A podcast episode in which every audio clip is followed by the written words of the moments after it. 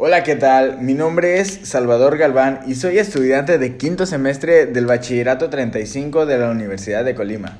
El día de hoy te voy a hablar acerca de un tema que he estado viendo en mi materia de sociología con mi maestro Pablo Manso. El tema que voy a tratar el día de hoy es acerca de los elementos que conforman una sociedad.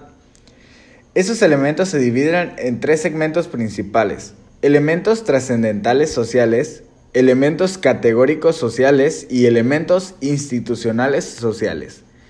te voy a hablar un poco acerca de cada uno de ellos para que podamos entenderlo un poco mejor. Los elementos trascendentales sociales son aquellos que podemos entender que reflejan el ser de cualquier sociedad, la cual está integrada a la persona y la persona a la sociedad. Asimismo, los elementos trascendentales están divididos en cuatro dimensiones principales, las cuales son espacio y o civilización, tiempo y o historia, exterioridad y o educación, exterioridad y o cultura. Te voy, a, te voy a hablar un poco acerca de cada una de ellas. Espacio y o civilización. Podemos entender fácilmente que el espacio es la extensión que contiene todo, científicamente lo físico, pero recuerda que el ser humano también está conformado por un alma, lo cual permite percibir otros aspectos en el espacio, que no solo es lo físico, por ejemplo, lo psicológico, lo intelectual, lo político, etc. Ya con este nivel de percepción, somos capaces de reunir un conjunto de costumbres, saberes y artes, los cuales conforman una sociedad, que un avance colectivo en lo material, social, cultural y político. Tiempo y o historia. Como segunda dimensión tenemos el tiempo y la historia. El tiempo es una magnitud la cual, en la cual los sucesos son ordenados por secuencia para una rápida identificación y hacer existente un pasado, un presente y un futuro. Consecuentemente, el pasado de una sociedad pasa a convertirse en su historia, la cual puede o no usarse para aprender de este y corregir todos los errores que se cometieron en el pasado al igual que la historia, funciona para mantener vivas las costumbres de su localidad. Interioridad y o educación. La interioridad es el hacer propias las ideas y acciones con las que uno se identifica. Esta acción se lleva a cabo en la persona y en la sociedad por medio de la educación. La educación tiene la capacidad de orientar a las personas y con ellos a la sociedad para que tengamos un desarrollo mucho más avanzado ya sea tanto económico como en nuestras ciudades, en lo material. Exterioridad y ocultura. Con exterioridad se refiere a, todo, a toda la exterioridad de lo que específicamente es aquello objetivo y visible que existe realmente.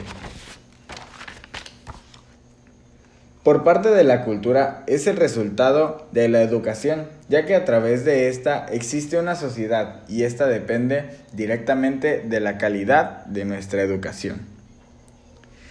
Como segundo elemento, tenemos categorías sociales.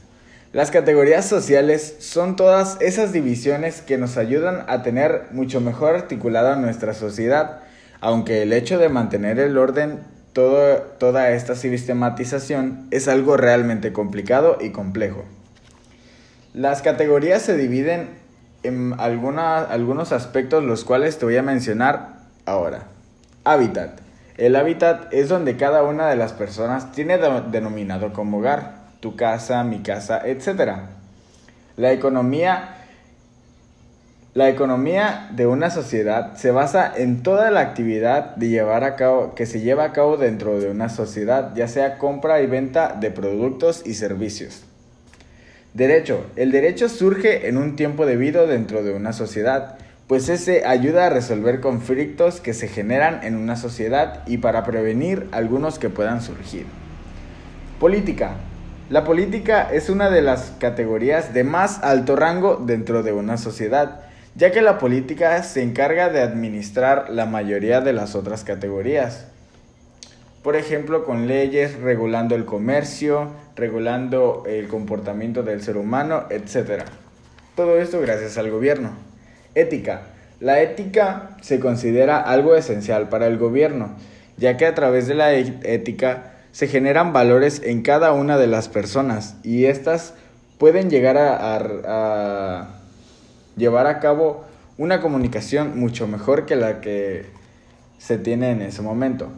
Por último tenemos instituciones sociales. Las instituciones sociales son todas aquellas relaciones en la vida de una persona, las cuales normalmente son bastante significativas, permanentes y estables, así como los organismos de interés público. Dentro de estas instituciones tenemos algunos, algunos desglosamientos también, por ejemplo, familia.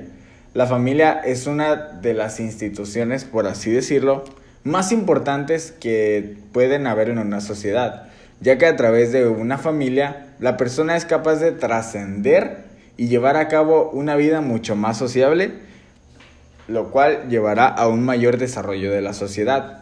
La economía. La economía obviamente también es fundamental, ya que el ser humano necesita, tiene necesidades básicas. Y para llevar a cabo estas necesidades se necesita en este mundo capitalista un ingreso de, vaya, de dinero. Y para esto existe la economía. Educación. Dentro del proceso de educación se generan relaciones, las cuales normalmente, como ya lo había dicho, son muy significativas y en algunos casos extremadamente duraderas. Y bueno, esto es todo lo que tengo preparado el día de hoy. Eh, espero que les haya gustado. Mi nombre es Salvador Galván y aquí me despido. Gracias por escuchar.